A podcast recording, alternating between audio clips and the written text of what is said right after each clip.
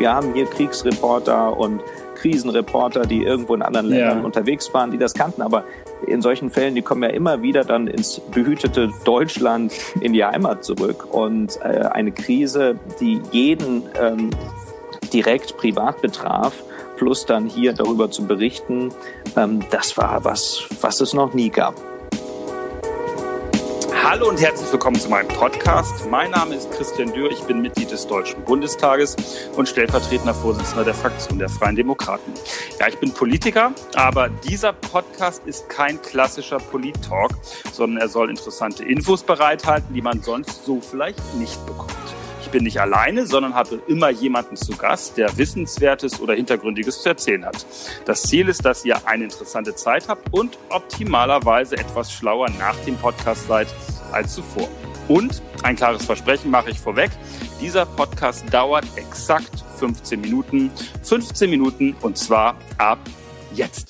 Mein heutiger Gast ist ein profunder Kenner des deutschen TV-Journalismus. Er ist in Hannover geboren, hat seine Dissertation über die erste Amtszeit von US-Präsident Barack Obama geschrieben, ähm, hat äh, sein journalistisches Volontariat beim Norddeutschen Rundfunk gemacht, äh, kennt die ARD-Familie in- und auswendig, war beim Westdeutschen Rundfunk.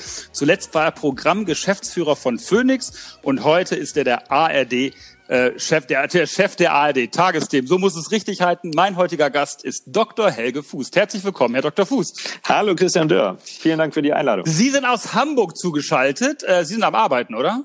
Genau so ist es. Äh, zwischen den ganzen Sitzungen und Konferenzen hier, davon haben wir viele und bei uns tatsächlich ähm, viele Konferenzen sind ja hier und da überflüssig. Bei uns müssen wir sie aber machen, weil wir ja ständig aktuelle neue Sendungen haben. Äh, und äh, ich sitze hier im Nachrichtenhaus von ARD aktuell, also da, wo Tagesschau, Tagesthemen, Nachtmagazin, alles linear digital hergestellt wird. Also im äh, Herzen sozusagen des ARD-Journalismus, wenn man das so sagen darf, ohne hochnäsig, kann, kann man so sagen. hochnäsig wirken zu wollen. Es soll natürlich heute auch um Journalismus und Corona gehen. Was sind die größten Herausforderungen? Wie sieht's hinter den Kulissen aus dieser Tage? Deswegen äh, die erste Frage, Helge Fußt. Ähm, was waren in den letzten Wochen die größten Herausforderungen für einen TV-Journalisten, der ähm, eine der wichtigsten Nachrichtensendungen verantwortet? Also diese ganze Situation kam ja quasi über Nacht so wie für uns alle in Deutschland. Ja, egal, was man beruflich macht. Ähm, und für uns, für ein Medienhaus waren es vor allem drei Herausforderungen. Einmal für die Mitarbeiterinnen und Mitarbeiter wirklich, ähm, wie sie durch diese Zeit kommen, dann für die Strukturen und die Organisation, wie wir überhaupt ähm, in so einem Nachrichtenhaus durch diese Zeit kommen und dann natürlich die inhaltliche Frage. Und nach mehreren Monaten muss man sagen, das hat sich alles gut eingespielt äh, und musste sich auch ganz am Anfang sehr schnell einspielen, denn wir mussten ja sofort stehen und reagieren und berichten. Jetzt haben wir ungefähr vier Monate, fünf Monate fast Corona und Corona-Berichterstattung.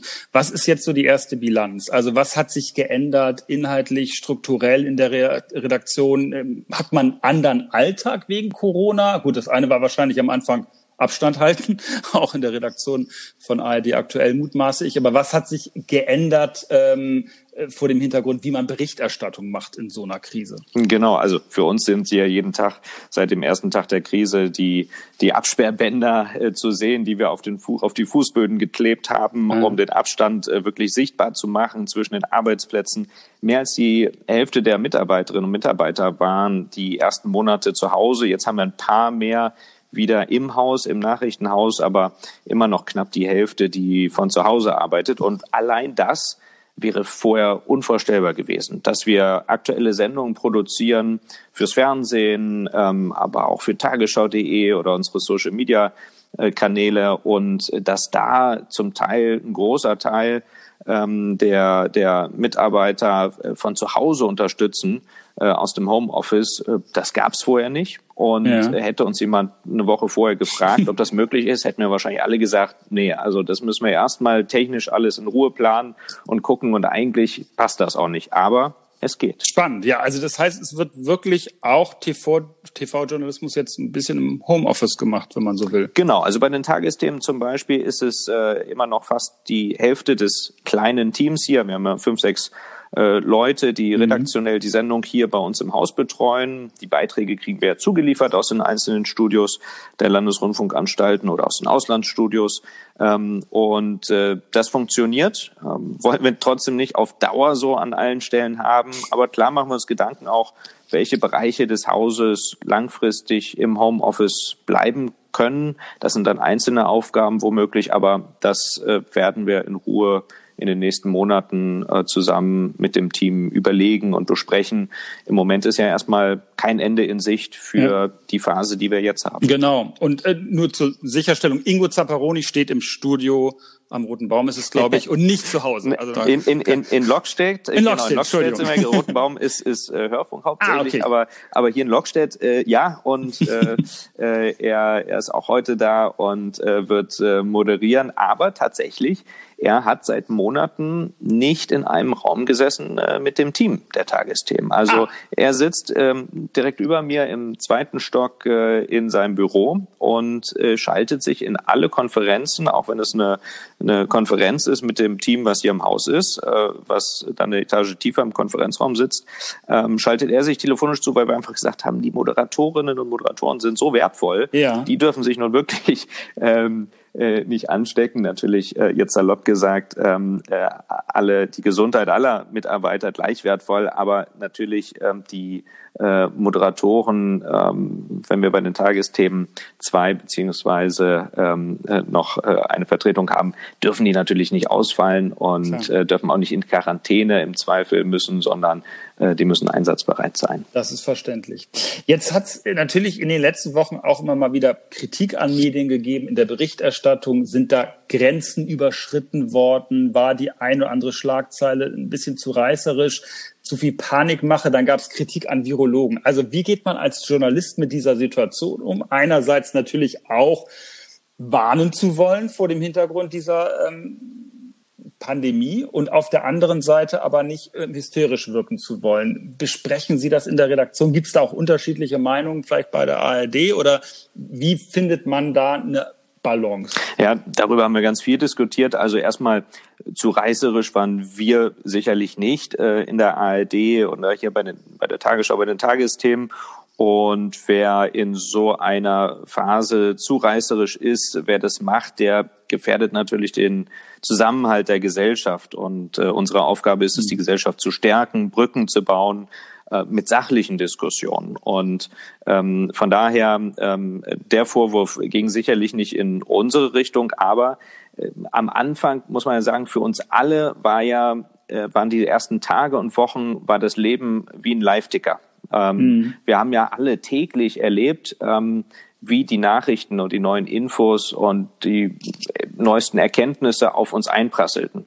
Und da muss man sagen, auch hier bei uns im Nachrichtenhaus sind alles Menschen, die hier arbeiten. Und das war auch das Besondere an der Krise. Es war zum ersten Mal eine Situation, wo alle auch privat davon betroffen waren. Das hatten wir ja vorher nicht. Wir haben hier Kriegsreporter und Krisenreporter, die irgendwo in anderen Ländern ja. unterwegs waren, die das kannten. Aber in solchen Fällen, die kommen ja immer wieder dann ins behütete Deutschland in die Heimat zurück. Und äh, eine Krise, die jeden ähm, direkt privat betraf, plus dann hier darüber zu berichten, ähm, das war was, was es noch nie gab. Von daher ähm, haben wir viel darüber diskutiert, auch ähm, als es nach den ersten Tagen und Wochen äh, in diesem Live-Ticker-Modus äh, dann darum ging, ähm, das Ganze immer besser einordnen zu können, als wir mhm. auch mehr darüber wussten und vor allem in der nächsten Phase dann auch äh, viel kritischer noch nachzufragen, ähm, äh, vor allem die Freiheitsbeschränkungen ähm, und alles, was damit zusammenhängt, ähm, was muss denn wirklich sein? Ähm, und äh, das war ganz wichtig. Äh, da haben wir uns auch mit Kritik sehr, sehr ernsthaft auseinandergesetzt, wenn Leute gesagt haben, ihr müsst noch kritischer nachfragen. Mhm. Machen wir gerne, ähm, aber äh, da ähm, werden Sie genau wissen, äh, da ist die Politik natürlich auch wichtig, dass die Opposition ähm, äh, eine laute kritische Stimme äh, auch in solchen Situationen bringt. Und da muss man ja einfach sagen, ganz am Anfang dieser Zeit, in den ersten Wochen und ersten, äh, ersten Monat, waren sich irgendwie doch alle einig, sowohl in der Politik ja. als auch äh, in den Medien größtenteils. Äh, und da war mir wichtig, dass wir dann doch schnell angefangen haben, darüber zu dis diskutieren, kritische Stimmen zu haben. Äh, Christian Lindner war eine davon, äh, die mhm. bei uns äh, Ende April dann in Tagesthemengespräch war und genau das angesprochen hat. Also das war wichtig, da haben wir ganz viel darüber diskutiert. Ja, klar, die ersten Entscheidungen auch im Bundestag sind ja auch einmütig gefallen. Insofern passt das zu der Anfangsphase und dann fängt natürlich auch wieder die Meinungsvielfalt an, die sie dann noch abbilden müssen. Die gibt's allerdings auch bei den Virologen, wie wir gelernt haben. Ja. Ein Star des Norddeutschen Rundfunks, jedenfalls von NDR Info, ist ja Christian Christian Drosten äh, mit, mit einem wirklich äh, bemerkenswerten Podcast, allein von der Reichweite her äh, und natürlich auch qualitativ. Äh, da muss man den Hut vorziehen. Gleichzeitig gibt es andere Virologen, die es anders gesehen haben. Wie entscheidet man denn da, wen man jetzt nimmt? Nimmt man den Kekulé, nimmt man den Drosten? Ähm, äh, also ist das tagesformabhängig? Also äh, wenn man mal einen äh, Experten sozusagen im Gespräch auch in den Tagesthemen haben will, was sind die Kriterien? Sie haben das Stichwort schon genannt, Meinungsvielfalt. Und das war mhm. für uns, für die Tagesthemen, das Wichtigste, dass wir zum einen gesagt haben, dass wir verschiedene Stimmen anhören, allein unter den Virologen und Virologinnen. Äh, hier in, in Hamburg ähm, äh, auch ein bekanntes Gesicht, eine Virologin, die wir bei uns hatten. Wir hatten Christian Drosten in den ganzen Monaten im Gespräch in der Sendung, glaube ich, sogar nur ein einziges Mal. Ähm, mhm. und äh, genauso hatten wir andere Virologen auch ein, zweimal bei uns jeweils zu Gast. Aber noch viel wichtiger, dass man nicht nur Virologen zu diesem Thema hört, sondern auch andere Wissenschaftler und andere Experten aus anderen Bereichen, äh, Gewerkschafter, Wirtschaftsvertreter. Ja. Ähm, äh, und, und das haben wir verstanden unter Meinungsvielfalt. Und ähm, trotzdem nimmt natürlich jeder Zuschauer mal das eine oder andere mehr wahr und denkt sich, Mensch, äh, die berichten dann äh, äh oder haben doch nur die Virologen drin oder so. Das war schnell so ein Bild. Aber ich glaube, ähm, weil wir das ziemlich früh erkannt haben, äh, wie wichtig das ist, dass man da nicht, also dass man, dass man breit genug schaut, glaube ich, haben wir das bei den Tagesthemen gut hinbekommen. Ähm, ich habe das mal ähm, auch nachträglich nochmal durchgeschaut, wen wir so in den Gesprächen hatten.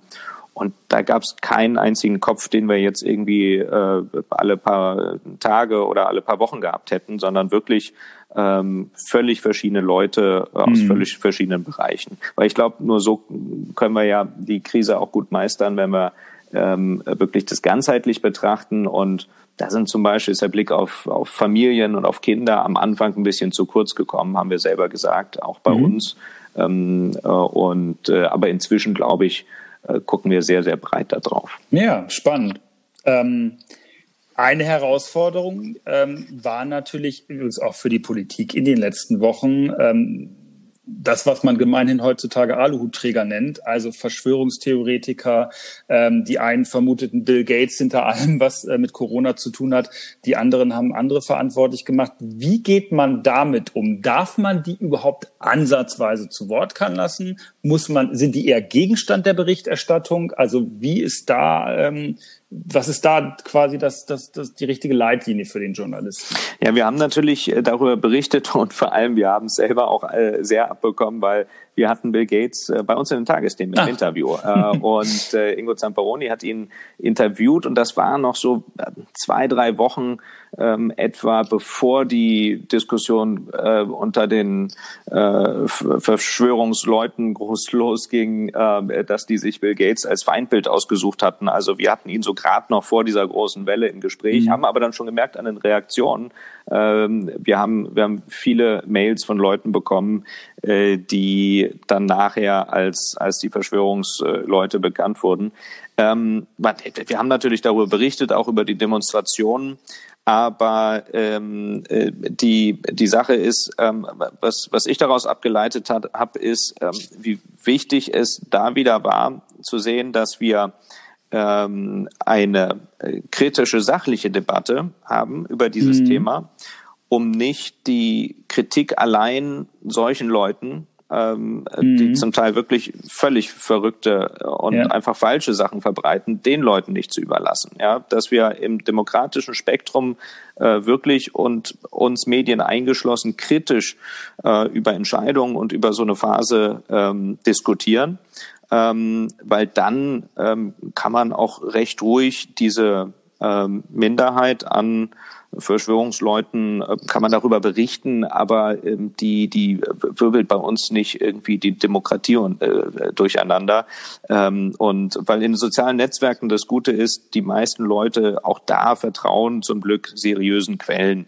Ähm, Tagesschau Mehr. beispielsweise auf Instagram ist die äh, Nummer eins ähm, unter allen Medienangeboten mit, mit inzwischen wow. zwei Millionen Followern.